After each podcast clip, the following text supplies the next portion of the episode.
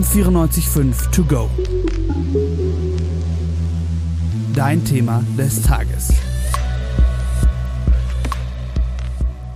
Nein, ich hatte nicht eine einzige Dozentin oder einen einzigen Dozenten, der ähm, schwarz war. Ich gehe auch nochmal mental durch. Nein. Ich habe auch äh, einige Male gehört, nachdem ich 45 Minuten evidenzbasierte Forschung vorgetragen habe zum Thema Rassismus, hat äh, eine Kollegin sich gemeldet und hat mich gefragt, warum ich das mache und äh, was Rassismus mit der Universität zu tun hat. Und dann hat sie einen Satz gesagt, nämlich ich bin doch kein Nazi. Also auch an Universitäten ist es nach wie vor schwierig, Rassismus als Analyseinstrument vorzubringen. Die zwei Zitate, die wir soeben gehört haben, zeigen zwei Dimensionen desselben Problems auf. Rassismus an Hochschulen. Der Frage, worin dieses Problem eigentlich besteht, widmen wir unserer heutigen Episode M945 To Go.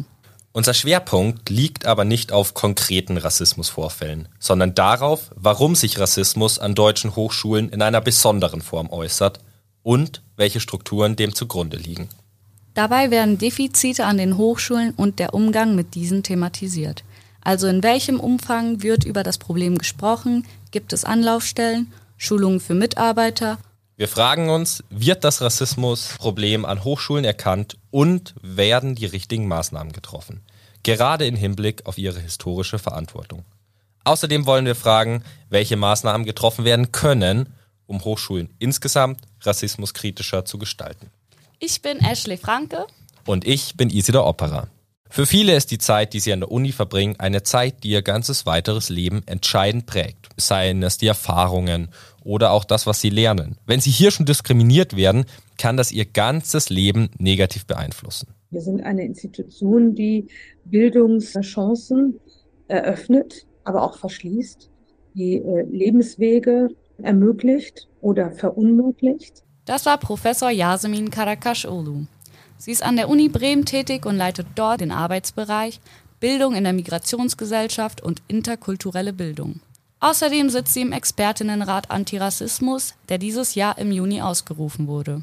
Menschen, die eine Hochschulbildung durchlaufen, finden sich zum Beispiel oft an gesellschaftlichen Schlüsselpositionen wieder und prägen diese Gesellschaft dann auch entscheidend.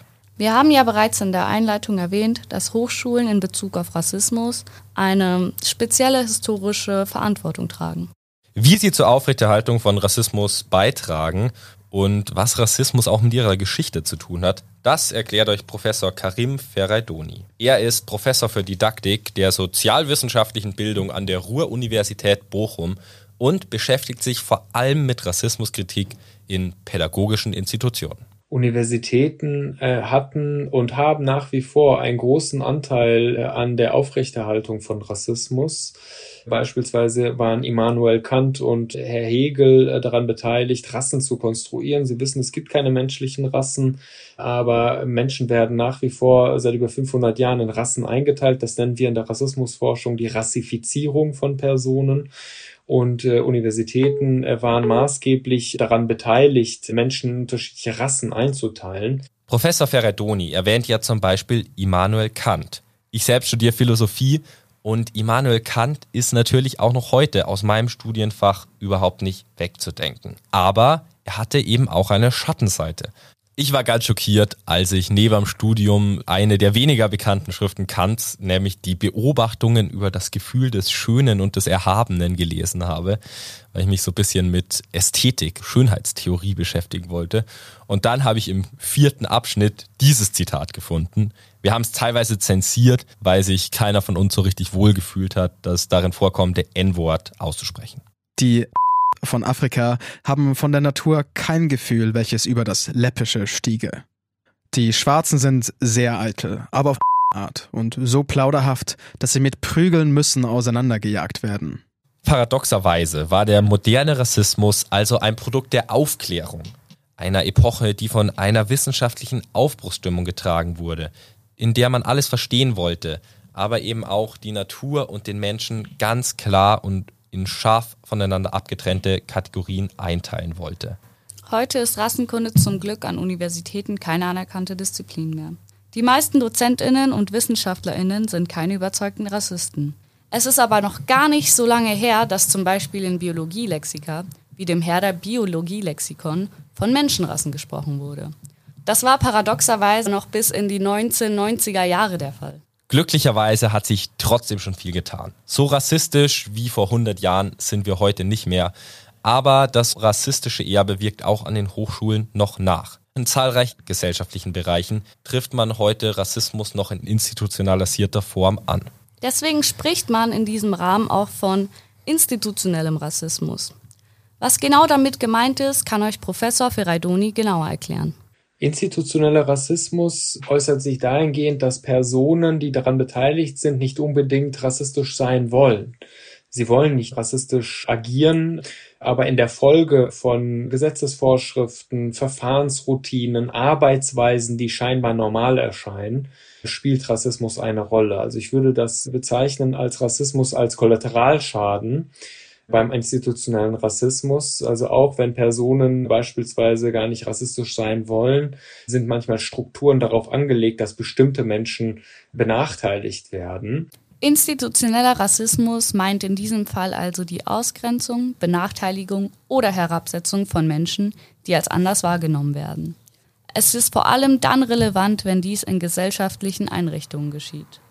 Beispiele dafür wären politische Räume, das heißt die fehlende Repräsentanz eben in politischen Einrichtungen und auch in unserem Bundestag, aber auch in Bildungseinrichtungen und auf dem Arbeitsmarkt. Dort trifft man noch heute rassistische Strukturen. Problematisch ist auch, dass Menschen, die dann versuchen, über diese Strukturen aufzuklären, häufig mit Unverständnis konfrontiert werden. Äh, also ich habe auch einige Vorträge gehalten, in denen mir äh, sozusagen vorgeworfen wurde, umgekehrten Rassismus zu betreiben, Rassismus gegen Weiße zu betreiben. Da würde ich sagen, haben die Menschen nicht begriffen, worum es geht beim Rassismus. Denn beim Rassismus geht es um eine Struktur, die seit über 500 Jahren wirkmächtig ist. Aber was genau meinen wir eigentlich mit diesen Strukturen? Könntest du das an einem Beispiel genauer erklären? Also beispielsweise haben wir den erschwerten Zugang, den People of Color überhaupt zu Universitäten haben. Wenn wir jetzt mal Menschen mit Migrationshintergrund nehmen, dann kommen die überdurchschnittlich oft aus ärmeren Haushalten. In Zahlen sind sie mehr als doppelt so armutsgefährdet als Menschen ohne Migrationshintergrund. Wenn sie keinen deutschen Pass besitzen, ist ihre Armutsgefährdung sogar mehr als dreimal so hoch. Sie leben dann oft auch in ärmeren Stadtvierteln, wo sie sich eben die Mieten leisten können und haben auch nicht die Mittel, ewig weit in irgendwelche besseren Schulen zu fahren. Das heißt, sie konzentrieren sich in bestimmten Vierteln und auch an bestimmten Schulen. Für die Aufstiegschancen der SchülerInnen ist es dann natürlich nicht von Vorteil, wenn sie nur mit ebenfalls sozial Benachteiligten zusammen in die Klasse gehen. Außerdem kann es zum Beispiel bei der Notenvergabe in sämtlichen Schulformen und auch an sämtlichen Orten zu Benachteiligungen kommen. Studien zeigen zum Beispiel, dass ein türkischer Name dazu führen kann, dass gleiche Leistungen schlechter bewertet werden. Einfach so. Ja, und in Bayern ist diese Empfehlung für die weiterführende Schule ja bis heute noch bindend. Und selbst wenn es dann Kinder, die benachteiligt sind, aufs Gymnasium schaffen und sie Abitur machen, vielleicht auch über den zweiten Bildungsweg, ist es für sie oft schwierig oder einfach nicht so attraktiv zu studieren. Laut der LMU betragen die Lebenshaltungskosten in München ungefähr 900 Euro im Monat ja, vielleicht, wenn man in einem Studentenwohnheim wohnt, aber wenn man schon mal eine WG braucht, dann ist es eher eine sehr, sehr niedrig angesetzte Schätzung. Für Eltern und Kinder, die eh schon arm sind, ist es oft nicht sehr attraktiv, wenn die Kinder oder auch für die Eltern, wenn ihre Kinder sehr lange studieren, weil sie dann einfach viel länger mit der Ausbildung brauchen und lange nicht selber Geld verdienen, auf Unterstützung durch die Eltern angewiesen sind. Sie können für ihre Familie, so hart es klingt, eine finanzielle Belastung sein. Dadurch, dass aber auch viele in der Regel als erstes in ihrer Familie studieren, kann es auch schon bei dem System der Hochschulen zu einer mangelnden Vertrautheit kommen. Also die Bürokratie, um sich dann einzuschreiben und auch, wenn nötig, eben zum Beispiel BAföG zu beantragen, ist ja auch nochmal eine Riesenhürde. Ja, und wenn man sich dann die ganzen Formalia selbst beibringen muss, dann hat man ja auch einfach weniger Zeit zum Lernen. Es ist also eine große Benachteiligung und die Konsequenz davon, nur 23 Prozent der Deutschen mit Migrationshintergrund studieren in ihrem Leben einmal, während es bei den Deutschen ohne Migrationshintergrund fast doppelt so viele sind. Sie haben einfach nicht mit so vielen Hürden zu kämpfen. Ja, also dazu kann ich nur sagen, also bei mir im Studiengang, ich habe ja Kommunikationswissenschaften studiert in München, waren von ungefähr 120 Studierenden drei, ich würde sagen maximal vier Studentinnen, BPOCs, also ich war eine von vier Schwarzen und davon waren wir auch alle biracial, also das heißt, dass wir alle vier einen Elternteil hatten, der zumindest deutsch war und männliche Black People of Color gab es zum Beispiel gar keine. Institutionellen Rassismus kann man aber schwer abgrenzen vom individuellen Rassismus.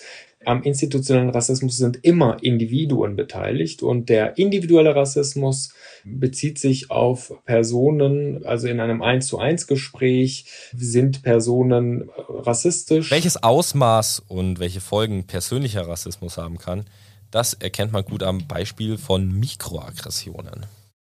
Mikroaggressionen sind, wie ein anderer Forscher das mal bezeichnet hat, kleine Nadelstiche, also beispielsweise die Frage, äh, die schwarzen Menschen oder Menschen of Color gestellt wird, wo kommst du äh, her, wo kommst du eigentlich her, wo kommst du ursprünglich her, indem beispielsweise im Subtext gesagt wird, du kommst eigentlich nicht aus Deutschland, weil du eben nicht deutsch genug aussiehst, weil du nicht weiß genug aussiehst, weil du nicht ganz normal deutsch aussiehst. Äh, Mikroaggressionen sind kleine Nadelstiche, die Menschen zugefügt werden.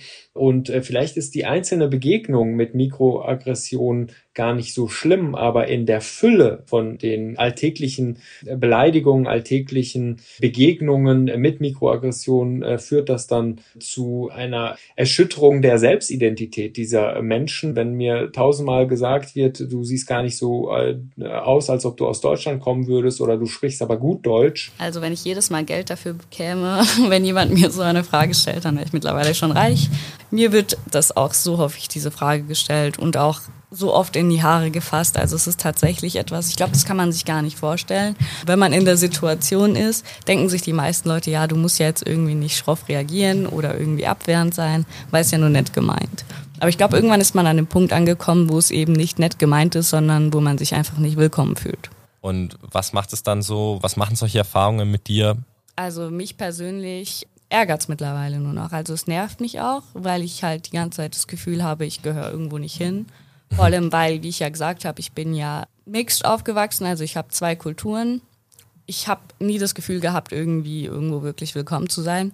Und da ich die meiste Zeit meines Lebens bislang in Deutschland verbracht habe, finde ich sowas halt auch schon ein bisschen sehr ausgrenzend. Ja, wenn man dann gerade hier in deinem Heimatland ständig das Gefühl bekommt, nicht so richtig dazu zu gehören. Vor allem immer rechtfertigen zu müssen, was du hier eigentlich machst. So, also. Das stimmt, ja. Und in so Kleinigkeiten das kommuniziert ja. zu bekommen, so, ja, du gehörst hier nicht her. Ja, man muss trotzdem sagen, dass wissenschaftlich der Begriff der Mikroaggression in der Debatte steht. Also vor allem, weil eben was als Mikroaggression klassifiziert wird und was nicht vom subjektiven Gefühl der Betroffenen abhängig gemacht wird, ist das Konzept umstritten. Ja, also ich persönlich finde das tatsächlich auch schwierig, dass man immer so wissenschaftlich auch davon ausgeht, okay, kann man das jetzt irgendwie quantifizieren oder nicht. Aber im Endeffekt spielt das in den häufigsten Fällen keine Rolle, weil ob es jetzt durch bewusste oder unbewusste Diskriminierung dazu kommt, macht keinen wirklichen Unterschied, weil die betroffene Person nimmt es ja trotzdem so wahr, wie sie es wahrnimmt und hat auch tatsächlich eine körperliche Reaktion darauf. Also es ist auch nachgewiesen, dass Personen, denen Mikroaggressionen widerfahren, ein höheres Cortisol-Level haben, also höhere Stresslevel. Aber zurück zu den Hochschulen. Stellen wir uns doch mal die Frage, wie oft kommt es an Hochschulen überhaupt zu rassistischen Vorfällen? Das zeigt eine Reihe von Studien, die in den letzten Jahren durchgeführt wurden. Zum Beispiel hat man in einer Studie an der Christian-Albrechts-Uni in Kiel Studentinnen befragt. Und zwar, ob sie schon mal Diskriminierung mit angesehen haben oder schon mal Diskriminierung selbst erlebt haben. 30 Prozent geben an, Diskriminierung schon mal beobachtet zu haben. 14 Prozent schon mal selbst betroffen gewesen zu sein. Ja, die häufigste Form von Diskriminierung, die angegeben wurde, war die Herabwürdigung der eigenen Person oder halt eben die Bloßstellung. Am zweithäufigsten war das im Rahmen von Mobbing, also eher so etwas Richtung soziale Ausgrenzung. Und am dritthäufigsten ist es tatsächlich der Fall, dass Leute sich herabgesetzt fühlen bzw. ihrer erbrachten Leistungen nicht gewürdigt werden. Ja, das geht ja auch alles irgendwie stark miteinander einher. Also Herabwürdigung, Bloßstellung, Mobbing kommt wahrscheinlich auch nicht aus ja, ohne ja. Herabwürdigung und Bloßstellung. Äh, vielleicht sind es dann aber eher die Einzelfälle äh, beim ersten Punkt. Dass die eigenen Leistungen in Frage gestellt werden, das hat auch Karel Ciuquenio schon mal erlebt, als er internationale Literatur an der Uni Tübingen studiert hat. Und das dann schon manchmal sich schwer gestaltet hat, ähm, Themen vorzuschlagen. Zum Beispiel eine Hausarbeit, wenn ich ähm, über ein bestimmtes Thema sprechen wollte und dann angenommen wurde, dass ich nicht neutral darüber berichten könnte. Also zum Beispiel über Migrationspolitik oder Migration allgemein als Thema. Und dann wurde davon ausgegangen, dass ich eben durch meine Hautfarbe und weil es eben in dem Fall um AfrikanerInnen geht, das dann aus einer persönlichen statt einer wissenschaftlichen Perspektive schreiben würde. Mittlerweile arbeitet Karel als Journalist und hat seinen eigenen Podcast namens Redlektion. Doch nicht nur Studenten sind davon betroffen, dass ihre Leistungen nicht anerkannt werden. Bei DozentInnen ist das Problem sogar noch häufiger der Fall. Von ihnen gab sogar fast die Hälfte an, schon mal die Herabwürdigung ihrer eigenen Leistung erfahren zu haben. Vor allem dann, wenn sie sich mit dem Thema Rassismus befassen. Professor Firaidoni kennt das nur zu gut. Und ich glaube, meine Karriere, aber auch die Karriere von anderen Menschen, die sich als RassismusforscherInnen bezeichnen, wäre anders verlaufen, wenn wir beispielsweise nicht Rassismus als Forschungsthema gehabt hätten, sondern Digitalisierung. Äh, denn äh, wenn Sie Digitalisierung als Thema haben, dann müssen Sie nicht erst gegen Widerstände kämpfen, sondern die Menschen äh, möchten von Ihnen äh, ihr Bildungsgut lernen, erlernen und haben dann keine Scheu davor, Dinge, die Sie vortragen, dann anzunehmen. Und ich mache sehr viele Lehrkräftefortbildung, Schulleiterfortbildung, Fortbildung mit PolitikerInnen und Polizistinnen. Und häufig ist es so, dass äh, nicht alle, aber einige Personen im Publikum tatsächlich äh, zu den Vorträgen kommen, um mir zu beweisen, dass es keinen Rassismus gibt. Das wäre beispielsweise bei einem Professor für, keine Ahnung, Brückenbau anders. Also da hat auch nicht jeder jede Lust und scheinbar auch die Möglichkeit mitzureden. Beim Rassismus hat äh, scheinbar jede obskure Idee irgendwie Geltungsbedürfnis. Und häufig höre ich einen Satz, nämlich, wenn ich vortrage, äh, da sind viele interessierte Menschen dabei, aber einige Menschen sind dann dabei äh, in der Diskussionsrunde, die mir dann sagen, ja, Ferradoni, ich sehe das anders, ich habe eine andere Meinung dazu. Und ich sage, ja gut, Sie können eine andere Meinung dazu haben, aber also jeder Mensch hat ein Recht auf seine Meinung, aber nicht jeder Mensch hat ein Recht auf seine eigenen Fakten. Und was ich vortrage, sind äh, evidenzbasierte Forschungen der letzten 40, 50 Jahre und das hat nichts mit Meinung zu tun. Der Satz, jeder hat ein Recht auf eigene Meinungen, aber nicht auf eigene Fakten bringt für mich das Problem eigentlich so ziemlich auf den Punkt, weil bei Rassismus ist es immer so ein Ding, dass jeder meint so, mm, bist du sicher, dass es Rassismus gibt, weil ich habe das ja noch nie so mitbekommen. Also das höre ich auch öfter eben von weißen Mitstudentinnen und dann meine ich halt so, ja, natürlich hast du es nicht mitbekommen, wenn du in deinem unmittelbaren Umfeld halt selbst nicht davon betroffen bist und auch niemanden kennst, der betroffen ist. Also es wäre ja auch absurd, wenn weiße Menschen plötzlich von Rassismus betroffen wären. Leute, die über Rassismus aufklären und Kritik an rassistischen Strukturen aussprechen, haben es allgemein schwer und selten wird solche Kritik besonders gut aufgenommen.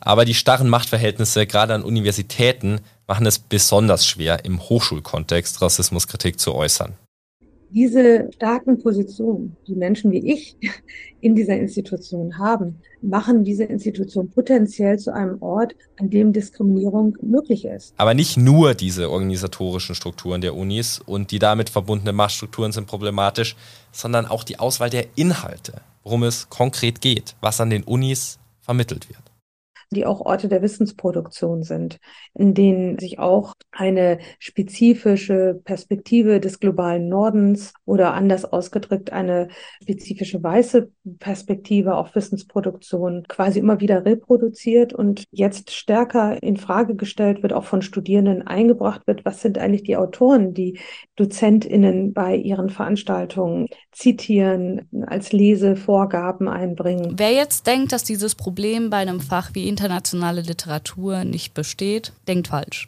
Denn sogar in Karels Studium in Tübingen war das der Fall. Deshalb würde sich Karel wünschen, dass mehr internationale Literatur gelesen wird. Dann sagen sie, aber wir haben doch internationale Literatur. Ja, auf Deutsch und Englisch von weißen Europäern und auch Europäerinnen.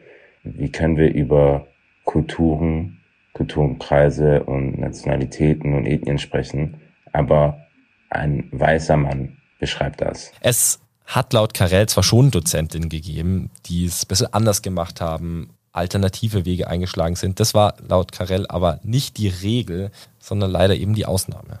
Und da habe ich auch Professorinnen gehabt, die das dann gemacht haben, wo wir dann Bücher von Chimamanda Ngozi Adichie gelesen haben oder von Milanè Bissé Mefa.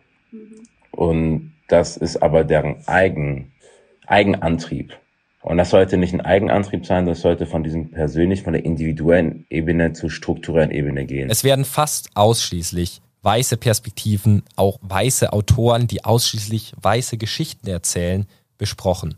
Anderen Autoren wird dadurch die Gültigkeit abgesprochen. Sie werden vielleicht einfach ignoriert oder aber auch ganz aktiv als unwichtig betrachtet. Eine Baustelle ist, dass man wegkommen muss von Schwarz als Pendant zum Weißsein.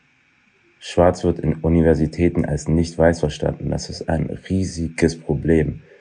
Ich denke mir so, okay, was ist denn mit einigen Kulturen? Was ist mit einem Kwame Nkrumah? Was ist mit einem Thomas Sankara, Patrice Lumumba? Aber was ist dann auch mit so Konzepten wie Sankofa, mit Ubuntu? Die gehen vollkommen unter, wenn man sich immer nur auf traumatisierende, ähm, rassifizierte ähm, Themen konzentriert. Das heißt, wenn heute Weißsein nicht existieren würde als Konzept, dann würde Schwarzsein immer noch existieren. In seinem Studiengang hätte Karel gerne öfters mit ProfessorInnen über ihre Ansichten diskutiert oder eben auch auf die eben genannten Autoren hingewiesen. Allerdings meint er, dass es immer eine Frage der Abwägung ist, ob man einen Professor oder eine Professorin darauf anspricht, weil es eben zu Konsequenzen kommen kann im Uniraum. Dieser Akt dann davor zu gehen, ist dann direkt ein, du riskierst deine Note, weil das dann in das persönliche Empfinden des Professors, der Professorin reingeht. Wenn sie ein gekränktes Ego haben, dann spiegelt das sich in der Notengebung wieder. Wenn man das hinterfragt und zum Beispiel gegenüber ProfessorInnen eben Kritik äußert oder halt auch sagt, da fehlt noch ein ganz anderer Punkt, dass man halt mit dem persönlichen Risiko leben muss, dass die Noten dadurch zum Beispiel schlechter werden. Das ist schon heavy. Mich persönlich verwirrt das auch ein wenig, weil eigentlich müsste man meinen, dass gerade ProfessorInnen, also Menschen, die sich andauernd mit komplexen Themen befassen, an Debatten teilnehmen, sehr offen über ihre Themengebiete und die Welt nachdenken, ein besseres Verständnis dafür hätten und dazu in der Lage sein müssten, sich gerade selbst besser zu reflektieren. Warum fällt es eigentlich gerade ProfessorInnen so schwer, das Thema in sich aufzunehmen? Ich glaube, es geht hier vor allen Dingen auch um das Selbstverständnis von äh, Wissenschaftlerinnen und Wissenschaftlern darüber, dass sie sich als reflektierte, akademisch auf einem vorgeblich neutralen, neutraler Grundlage argumentierend arbeitende Menschen verstehen. Und sehr schnell der Reflex erfolgt, wenn Diskriminierung beziehungsweise Rassismus Vorwürfe erfolgen, schnell der Reflex erfolgt, ich kann das gar nicht sein. Ich bin ja eine akademisch ausgebildete Persönlichkeit. Ich arbeite in einer akademisch reflektierten Institution. Wir reflektieren unser Denken, unser Handeln, wir agieren auf der Basis von evidenzbasierten Befunden, wissenschaftlichen mhm. Befunden oder Theorien, die auch wissenschaftlich diskutiert werden, offen diskutiert werden. Und als solches sind wir sozusagen gegenüber jeglicher Form von äh, Diskriminierung und dazu gehört dann auch rassistische Diskriminierung und rassistische äh, strukturelle Bedingungen quasi immun. Welche Maßnahmen wären denn jetzt konkret nötig, um gegen dieses Problem möglichst effektiv vorzugehen? Jede Hochschule sollte tatsächlich sich von externen Personen beraten lassen. Rassismuskritik ist ein Organisationsentwicklungsprozess. Das werden Hochschulen alleine nicht schaffen. Sie brauchen ein externes Beratungsgremium. Sie brauchen eine Bereitschaft von der Hochschulleitung tatsächlich personelle Mittel, zeitliche Mittel und auch finanzielle Mittel bereitzustellen, um Rassismuskritik zu implementieren. Ohne Zeit, Geld und Personen werden sie den rassismuskritischen Wandel nicht schaffen als äh, Universität. Sie müssen Anlaufstellen kreieren. Sie sollten, äh, wie wir es gemacht haben, eine Studie beispielsweise durchführen, um den Status quo zu ermitteln, um danach Maßnahmen zu entwickeln. Und Sie sollten nicht einmal im Jahr das Thema thematisieren, äh, sondern Sie sollten tatsächlich Rassismuskritik als Professionskompetenz begreifen. Äh, Sie könnten auch beispielsweise Zertifikate anbieten für die Studierenden und manchmal ist es auch notwendig, dass Hochschullehrerinnen, die in Führungsverantwortung sind, verpflichtende Maßnahmen durchführen, die alle Menschen durchlaufen müssen. Denn auch in anderen Bereichen können wir uns das nicht im aussuchen, welche Kurse wir belegen, sondern auch da müssen wir Dinge machen. Nicht, weil wir äh, diese gerne hätten, sondern weil sie notwendig sind, damit wir unsere Arbeit einfach gut machen. Und ich wünsche mir von leitenden Positionen an Hochschulen tatsächlich den Mut, auch unbequeme Entscheidungen durchzusetzen. Frau Karakaş-Olu stellt sich diesbezüglich die Frage, führen verpflichtende Fortbildung zur Rassismuskritik. Wozu führen Sie bei Personen, die nicht offen sind, dafür sich selbst reflektierend auseinanderzusetzen mit ihrem Anteil an Rassismus. Dass es natürlich immer einige Personen geben wird, die damit nicht einverstanden sind oder der Meinung sind, dass sie das gar nicht bräuchten. Da müssen wir gar nicht drüber reden. Aber ich finde, eigentlich könnte man in der Hinsicht schon eher optimistisch sein. Die meisten Menschen, die in Deutschland wohnen, arbeiten, leben, wollen gar nicht rassistisch sein. Bei der Rassismuskritik, also bei der Beschäftigung mit rassistischen Denkweisen, Sprechweisen, Handlungspraktiken in unserer Gesellschaft, äh, geht es häufig gar nicht um die Intention von Personen. Also ich bin da eigentlich schon optimistisch und denke auch, dass eben jüngere Dozentinnen das Ganze nicht so streng sehen. Aber falls dich wirklich, also falls das wirklich so ein großes Problem sein sollte, also die LMU sagt, okay, ab jetzt gibt es verpflichtende Fortbildungen, die man machen muss im Rahmen seiner Professur und dann würde halt irgendwie 80 Prozent der Belegschaft sich dagegen sträuben, dann wäre das natürlich ein Problem. Aber ich finde, wenn es zu diesem Punkt kommen sollte, dann wäre das ja auch wieder eine Bestätigung dafür, wie schlimm das Problem eigentlich ist. Und man müsste ja auch daran wieder ansetzen und schauen, okay, warum ist die Reaktion so und wie kann man dem entgegenwirken. Karel findet auch, dass die Aufklärung eben nicht nur von außen kommen sollte. Die Menschen, die Rassismus ausüben, die dies aktiv ausüben, die es sind wahrscheinlich eh schon verloren. Aber die, die es unbewusst tun, die sollten seiner Meinung nach aus Eigeninitiative sich zu dem Thema informieren. Und er nimmt sie da auch ganz klar in die Verantwortung. Das ist auch wieder eine Ausübung von Gewalt, ist zu erwarten, da ähm, aufgeklärt zu werden. Und das sollte wegkommen von dieser, ich fühle, dass das nicht so ist. Ich fühle das nicht so. Ich sehe das nicht so, wie du es gerade gesagt hast, mit der, auch mit der Meinung. Es geht hier nicht um Meinungen. Es geht auch nicht nur um persönliche Befindlichkeiten weil Emotionen sehr leicht abgesprochen werden können. Wir sprechen hier von Systemen. Und an der Uni, das ist ein wissenschaftlicher Ort, der systematisch über etwas sprechen sollte. Und dafür muss systematisches Verständnis da sein. Und da müssen wir erstmal, da müssen wir erstmal hinkommen, dass Leute verstehen, es geht nicht um dich. Du bist komplett unwichtig als Einzelperson. Du kommst erst im Nachgespräch. Du bist Teil eines Systems und dementsprechend verhältst du dich. Das ist auch, warum das Thema Rassismus sich das Thema nicht wirklich interessiert, das zu besprechen weil TäterInnen infantilisiert werden. Nämlich, dass sie es nicht verstehen würden, dass es zu komplex wäre, dass es zu, zu lange her wäre. Also muss man das nochmal in kleine Stücke runterbrechen. Da sehe ich einfach die Verantwortung, auch zu sagen, nee, ich setze mich damit auseinander, ich setze mich hin. Ich sollte nicht alles geliefert bekommen, so. Wir sind als betroffene Person kein Google. Das überfordert nicht Leute, sondern sie wollen überfordert sein, dass sie sich wie ein Kind verstecken können und sich der Verantwortung entziehen können fragt, analysiert die Rassisten, nimmt das in die einzelnen Details auseinander. Warum macht man das von der Psyche her, kulturwissenschaftlich, wie gesagt, gerade psychologisch, soziologisch, aber lasst Leute mal da außen vor, wenn sie in einem Raum sind, die euch alles erklären zu müssen. Weil gleichzeitig, du bist Kommilitone, Kommilitonin, aber du sollst die Dozentinnenrolle annehmen. Karel ist es also leid, Aufklärungsarbeit zu leisten. Er ist damit eigentlich nicht der Einzige. Also mir geht es ähnlich. Man fühlt sich aber irgendwo immer verpflichtet, weil man denkt, okay, wenn wir uns nicht so um diese Probleme kümmern und diese Thematik ansprechen, wer dann? Allerdings muss man auch klarstellen, dass man als Betroffener nicht immer gleich ein Experte für Rassismus sein muss. Nur weil wir Rassismus von früh auf erleben, heißt es nicht, dass wir es verstehen, was mit uns gemacht wird und wie groß dieses Problem eigentlich ist. Gerade deswegen finde ich es auch wichtig, dass dieses Problem in der Wissenschaft aufgearbeitet wird und nicht nur so ein Meinungsding ist. Außerdem bin ich der Meinung, dass wir in einem Zeitalter leben, wo Wissen so zugänglich ist und auch so leicht zugänglich ist wie noch nie davor. Du musst nicht in eine Bibliothek gehen, um dir irgendein Buch rauszusuchen, um rassismuskritischer zu werden, sondern du kannst ganz einfach Google öffnen.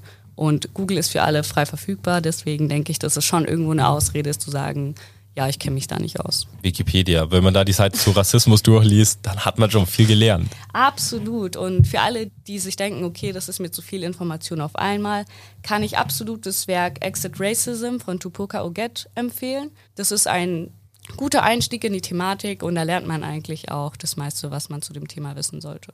Man muss es aber trotzdem, wenn man einen leichten Optimismus wagen möchte, sagen, in den letzten Jahren hat sich schon viel verbessert. Gerade durch die Bemühungen und die Aufgeklärtheit der neuen Generation.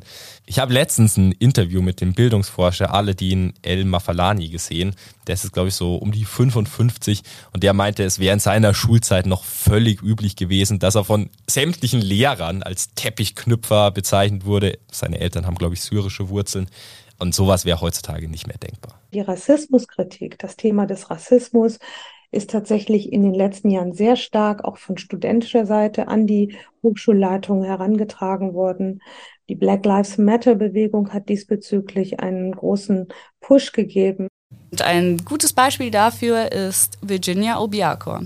Sie ist in München geboren und aufgewachsen und studiert hier an der Hochschule in München soziale Arbeit und engagiert sich nebenbei in vielerlei Hinsicht für den Kampf gegen Rassismus. Ich bin sehr engagiert, wenn es so um die Black and Queer Community geht und habe dementsprechend auch schon also Texte veröffentlicht und die dann auch performt, ähm, in, beispielsweise im Rahmen der Internationalen Woche gegen Rassismus und habe auch eine schwarze Studierendengruppe in München gegründet, weil ich selber gemerkt habe, dass ich mich dann doch, wenn rassistische Übergriffe passieren, dass ich mich dann doch sehr einsam gefühlt habe und da was dagegen machen wollte. Wenn man sich umguckt, dass die Anzahl der Person of Color einfach sehr gering ist und das heißt auch, falls irgendwas sein sollte, musste ich, also ich kann nur für mich sprechen, halt nur für mich selber einstehen. Da ist niemand anders, mit dem man irgendwie danach nach dem Kurs noch kurz quatschen kann und sich austauschen kann oder sich auskotzen kann auch, was ja. es gerade für eine Aktion war oder dass halt Dinge gesagt wurden oder getan wurden, mit denen man sich unwohl fühlt. Also ich habe mit Dozierenden gesprochen, ich habe mit einem Dekan geschrieben, ich habe bis hoch zum Hochschulpräsidenten geschrieben und ihnen Situationen erläutert und versucht zu erklären, warum ich mich unwohl fühle. Und es hat jetzt nicht so viel gebracht für mein persönliches Gefühl. Also es gab dann irgendwie noch andere Skandale an der Hochschule anscheinend und jetzt sind sie auf jeden Fall dabei, eine Antidiskriminierungsstelle zu gründen. Ehrlich gesagt ist auch mir und Isidor bei unserer Recherche aufgefallen, dass es sehr variiert, je nach Uni, ob es eine Ansprechperson gibt, auch unabhängig eben von den Kommilitonen, mit dem man über solche Themen sprechen kann. Auch ob sie sich gerade zu dem Thema auskennt oder ob es nur ein ganz allgemeiner Diversity- oder Diskriminierungsbeauftragter, Beauftragte ist, die dann oft auch nicht so wirklich viel Plan haben. Wir haben mal recherchiert, wobei es bei dem angesprochenen Skandal denn genau ging. Anscheinend hat eine Studentin sich nach Aufforderung ihres Dozenten geweigert, ihr Kopftuch während der Prüfung abzuziehen und wurde dann von diesem, von der Prüfung ausgeschlossen. Es sollte für Virginia aber eigentlich gar nicht erst zu einem solchen Skandal kommen müssen, damit die Hochschulleitung sich der Notwendigkeit bewusst wird, wir brauchen eine Antidiskriminierungsstelle. Karel und Virginia sind sich da in einem Punkt einig. Die Verantwortung an Rassismus innerhalb unserer Gesellschaft mhm. was verändern, liegt bei allen und nicht nur den Betroffenen. Rassismus geht also im Endeffekt jeden was an. Also auch wenn du, so wie Isidor, auf einer Schule warst, wo du halt kaum Kontakt zu Personen oder eben People of Color hattest. Zwei, glaube ich, an der ganzen Schule. ja, dann geht auch dich tatsächlich Rassismus an. Also wenn du diesen Podcast hörst und bis jetzt gedacht hast, okay, ist zwar schade für die Betroffenen, aber ich bin ja nicht persönlich davon betroffen, es geht jeden was an. Zu der Situation in Deutschland sagt Professor Ferraidoni, es gibt viele Initiativen, die dazu beitragen, Deutschland rassismuskritisch zu machen. Ich glaube aber auch, dass eine kleine, aber laute Minderheit versucht, Rassismus salonfähig zu machen. Und das sehen wir nicht nur, aber auch äh, an den Zustimmungswerten der AfD, aber auch in anderen Parteien gibt es natürlich Rassismus. Ich glaube, dass wir viel erreicht haben. Ich glaube aber auch, äh, dass dieses Ideal, äh, was wir im Grundgesetz finden, nämlich eine plurale Demokratie, die für alle Bürgerinnen da sein soll und in der sich alle Bürgerinnen wohlfühlen sollen, äh, ein sehr, sehr fragiles Konstrukt ist. Und wir müssen tatsächlich dieses Ideal jeden Tag mit Leben füllen. Und das heißt, tatsächlich, dass wir beispielsweise in meinem Bereich, ich bilde Politiklehrkräfte aus, im Lehramtsstudium Rassismuskritik als verpflichtend, verpflichtenden Bestandteil einführen sollten, damit äh, Lehrkräfte in der Lage sind, tatsächlich Rassismus zu erkennen, das adäquat anzusprechen im Unterricht äh, und auch Unterricht zu machen zum Thema Rassismuskritik. Auch wenn noch einiges getan werden muss. Das ist eine lebenslange Aufgabe für alle Menschen. Und Hochschulen definitiv noch Hausaufgaben nachzuholen haben, wagt Professorin Karkash Olu vorsichtigen Optimismus ich will jetzt nicht das hohe Lied der Hochschulen äh, singen und sagen, alles ist schon wunderbar, aber ich würde sagen, da haben auch die Studierenden mit ihrer Bewegung des Einforderns viel bewirkt und das ist gut so. Wir wollen also einen einigermaßen positiven Bogen schlagen. Ich glaube, was es noch zu tun gibt und was die Probleme sind, haben wir ausreichend angesprochen. Das war's mit dieser Folge M945 to go. Danke an euch fürs Zuhören. Ich bin Ashley Franke. Ich bin Isidor Opera. Wir bedanken uns ganz herzlich bei unseren GesprächspartnerInnen für den tollen Input und bedanken uns außerdem beim Podcast-Team für die Produktion. Die Sendeleitung hatten Markus Lenhardt und Tim Lüngen. Redaktionsschluss war der 11. September 2023. M945 to go.